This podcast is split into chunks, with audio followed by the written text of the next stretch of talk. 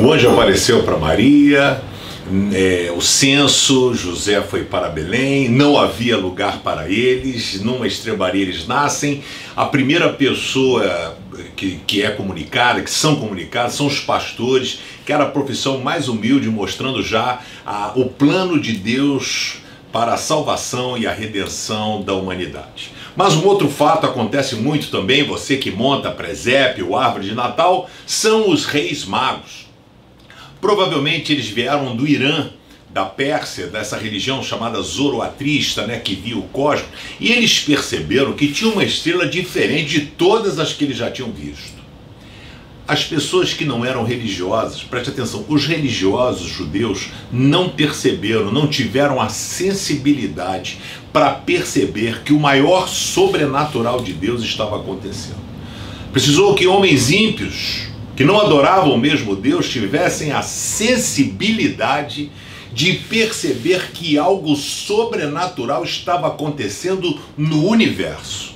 E aí o texto de Mateus capítulo 2, de Jesus nasceu na cidade de Belém, na região da Judéia, quando Herodes era rei da terra de Israel. Nesse tempo, alguns homens que estudavam as estrelas vieram do Oriente chegar a Jerusalém e perguntaram: onde está o menino que nasceu para ser o rei dos judeus? Nós vimos a estrela dele no Oriente e viemos adorá-lo. Aí o Herodes era malucaço, ficou doido, já tinha mandado matar mulher, filho, qualquer pessoa que pudesse ser uma ameaça, ele então pira, né, e chama os chefes e sacerdotes e pergunta se tinha alguma coisa na lei aonde deveria nascer, e eles disseram, na cidade de Belém, na região da Judéia, pois o profeta escreveu, você, Belém, da terra de Judá, de modo nenhum é a menor entre as principais cidades de Judá, pois de você sairá o líder que guiará o meu povo de Israel. Então Herodes chamou a galera e falou assim, olha só, faz o seguinte, vão lá, procure informação do garoto, vê certinho quem é, depois vocês voltem aqui para me avisar, porque eu quero ir lá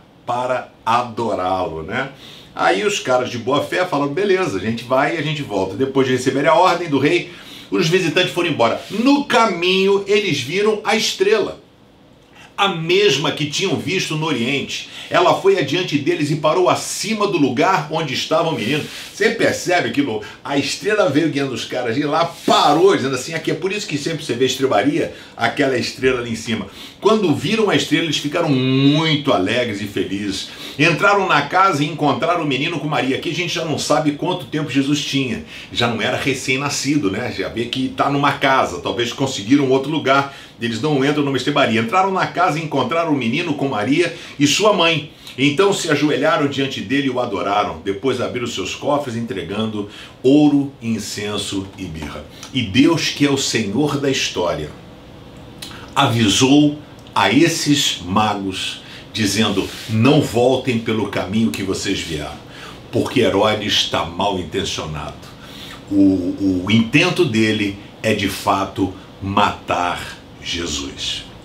E aí os reis magos não voltam e Herodes realiza, após o nascimento de Jesus, uma das maiores chacinas que tiveram de crianças, infanticídios lá em Israel, onde ele mandou matar todas as crianças abaixo de dois anos. E nesse período, o anjo avisa José, e José, Maria e Jesus fogem para o Egito para não serem perseguidos por Herodes.